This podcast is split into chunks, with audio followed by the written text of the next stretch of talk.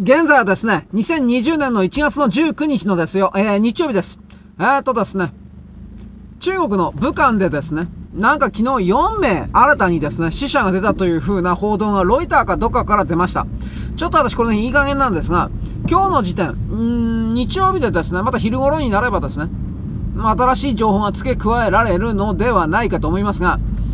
あの、し、その武漢市以外においても、えっ、ー、と、どこだったかな？深センと上海だったかな？中国国内でですね、これらの新しい新型 SARS、SARS ウイルスにおけるですね、新型肺炎と思われるような患者の発生がですね、起きたというようなことを中国政府がいやいやこれを認めております。なぜいやいやかというと、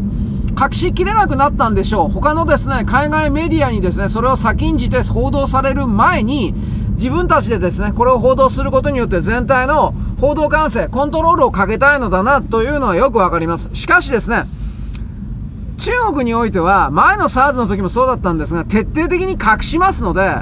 4人というふうに言ってたら40人だとか、あの、英国のね、機関が、大英帝国の機関がですね、おそらく概算で、あの、1700人以上が、あの、感染してんじゃねえかというふうなこと言ってますが、大英帝国が1700人って言うんだったら、大体当たってるのかもしれないですけれども、やっぱりもうちょっと多く見た方がいいんじゃないかなという気はします。うん。だから2、3000人。いや、もっと多いんじゃないですか？つまりその大英帝国のですね、方々が聞き取り調査的なことをしたかもしれないけれども、病院の方々は本当のことを言うわけないし、中国だからね。そしてですね、私前回も言いました、武漢市。武漢というのは、まあ、ハブ地域みたいなもんです。でですね、武漢を通ってですね、中国のですね、東西南北のところ、各地域に行ってですね、中国にはそういうハブ地域的な都市がいくつもあります。その他のハブ地域の都市にですね、あのー、全くこれらの新型 SARS ウイルスのあの患者が出ていないということそのものがもうおかしいんですよ。だから中国が徹底的に多分これ隠してるんだと思います。私はこの流れの中で非常に気にして、気にしてるのは、去年の12月のですね、末ぐらいだったかな。これどこだったかな？湖北省だったかな？あのー、ペスト。ペストですよ。中世の時代の欧州、ヨーロッパにおいて流行ったあの、黒死病でしたっけ？あ、黒死病とペストは違うのかな？まあ、ペスト。これがですね、観測されたという風な記事がちらりと出ました。しかしこれ本当にペストだったんですかね？これも、これもひょっとしたら新型 SARS だったのかもしれない。わかんない。これが新型 SARS だったとしたら、まあ、今中国の中にいる暴れているのは新型 SARS コロナウイルスであるという風な形であると、ある意味特定しやすいんですが、これが SARS とペストのダブル、複合汚染だったらどうしますか？ということを私はあなたに問います。ちょっとそれはもう、なんていうかな、対処しきれないんじゃないですか？ペストというのも、レベル3ぐらいのばい菌だったじゃないかなと思います。ウイルスですね。あの、まあ、隔離政策によって最高が天然痘を基準にして、天然痘がレベル4です。確か。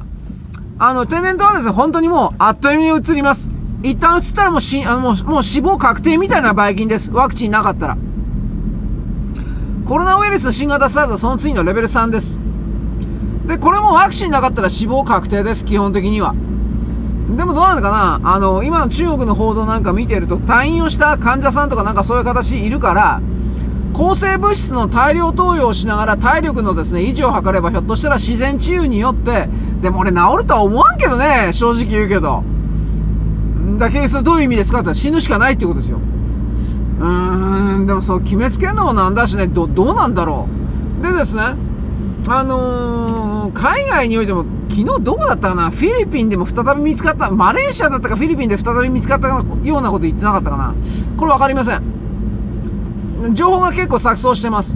でですね、あのー、アジア地域において、これらのその新型 SARS のことがだいぶ表に出てきたので、米国もですね、検疫を非常に強くしております。あの、空港でにですね、中国から、というか、まあ、どちらかでも極東アジアからやってくるような客全部ということだと思いますけれども、検査してるみたいです。これね、米国がここまでやってるのは前の SARS の時にですね、そこまでやってなかったような気するんですよ。前の SARS の時にですね、それでも確か800名が死んだんじゃなかったかな。800名が感染したんじゃなくて、800名が死んだんじゃなかったかなと思うんですけど、ちょっとこの辺いい加減です。しかしその時でも米国はここまでのことはしていなかったんじゃなかったかなと私おぼろげならそういう記憶ありますいい加減だからね気になる人は調べてください米国もバカではないので、本当の情報というものを、いわゆるこんな公開されている新聞空間とかですね、ネット空間の、あそんな状態よりもはるかには、あの、詳しく正確に把握していると思います。その米国がそのような形で動いているということは、これはもっと本当に深刻なんじゃないかなと、一応言います。AFP が伝えていたですね、英国の大英帝国のお医者さん的な人はですね、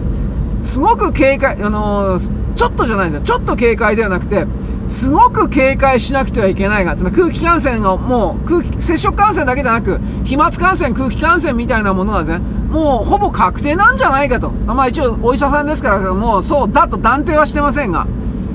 で、そういうふうな形でですね、すごく危険だと。しかしですね、致命的なところまではおそらくまだ行ってないだろうと言ってました。うーん、まあ、うーん、パニックを避けるためにそんな風に言ったのか、まあ本当のこと言ったのかちょっとわかんないですけど、私はですね、あなたもですね、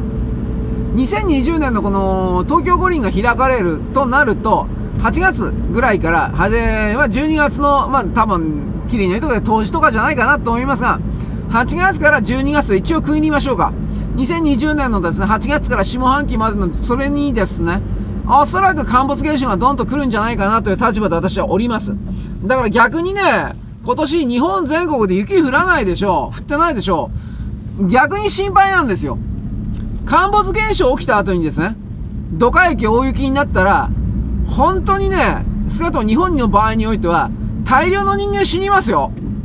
あの、救助はこ、まず救助がですね、不可能になるでしょ大雪だったら。プラスですね、あのー、インフラ止まるんで、電気、ガス、水道。寒さによっても人死にますよ。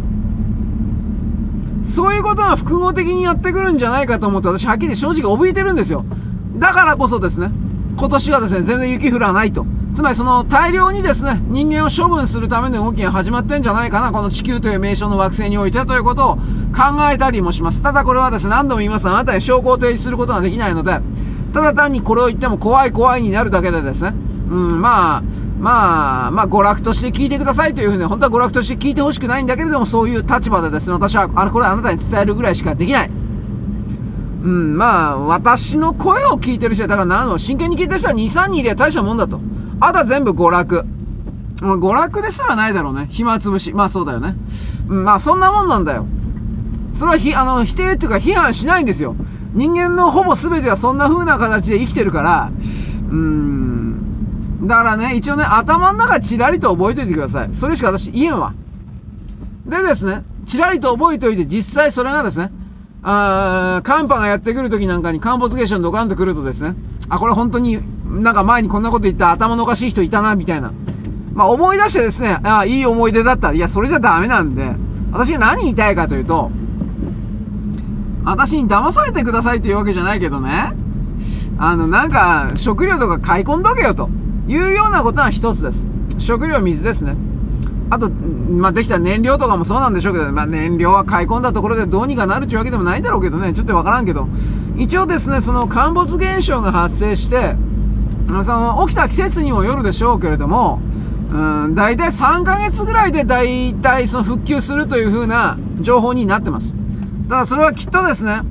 都市部に近いところが早いのか、田舎の部分が早い、おそらく田舎の方が早いんじゃないかなと思います。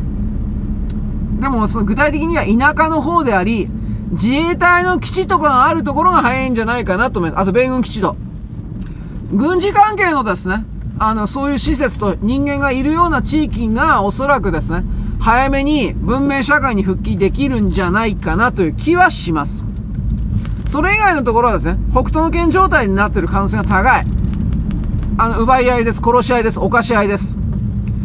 あだって一般の警察が全く働か、働き、働きよないよ、こんなもんはっきり言うけど。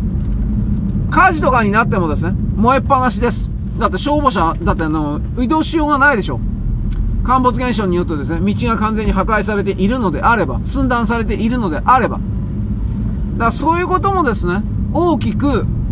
あまあ、経験しなくてはいけないとか、そんな決めつけはしたくないんですけれども、うーん、うーんまあ、あり得るのかなと。ようわかんないけどね。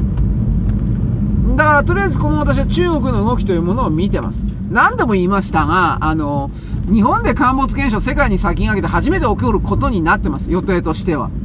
まず日本から始まるんです。その時に、あのー、普通だったら中国、韓国、北朝鮮は必ず日本の領土を侵略するんですよ。対馬、佐渡島、沖縄、尖閣など。韓国はやる可能性はまだあるんですけど、私韓国の未来わかんないんで、だから中国においてですね、とりあえずその、日本に陥没現象が起きて、行政が完全に停止して北斗の県状態になってたら、外国の軍隊が力ずくで領土をかっぱらうであるとかね、占領するなんていうことは簡単にできるんですよ。本当に簡単にできるんですよ。ところがそれをやろうにも、習近平さんがですね、もう今だ習近平さんですね、習近平さんが号令かけようと思って、はっと後ろ向いたらですね、中国人みんな死んでいないんですよ。軍隊の編成ができないんですよ。みんな死んでっから。ということがですね、大体の情報として降ろされていたわけです。6年前に。でですね、うーん、時期的に、今からバタバタ倒れていなければ、そういうことが、つまりパッ、後ろ向いたら、はっと後ろ向いたらみんな死んでた国民が、中国国民が。というようなことがですね、今から起きてなきゃ、今遅いくらい、はっきり言えば。遅いくらい。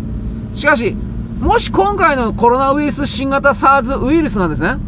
それらの条件を満たすためのものだとするのであると決めるとすればですよ。今1月の19日でしょ ?3 月になるまでに。つまりあの、さすがにこの SARS ウイルスは暑くなったら収束すると思うんですよ。あの、寒い時に最大の猛威猛威を振るというか活発化するというふうに私は思っているので、3月の初旬ぐらいまでの間にという言い方になります。だからあと1月半、2月ぐらいですけれども、怒涛の人死にが起きてるんじゃないですかね。もちろん日本も含めますよ。なぜならば中国人が山ほどやってきているからです。来るからです。もう来てるけど、春節ですね。旧正月ですね。うーん、なんかあらゆることがですね、本当にその通りになってんだということに対して、未だに何も気づいていない人がこれだけ多いというのは私にとっては一つの強い危機感を持ってですね、全体を見ているわけです。それはどういう意味かというと、潜在意識の中でもう死ぬことをですね、決心してしまったような人間がですね、これだけ多いというのは、ちょっと問題なんじゃないかなというふうなことを含めてですね、うん、ちょっと重々しく、重く見ております。まあ、いろいろとあなたもご自分でお調べになってください。そんなわけです。よろしく。ごきげんよう。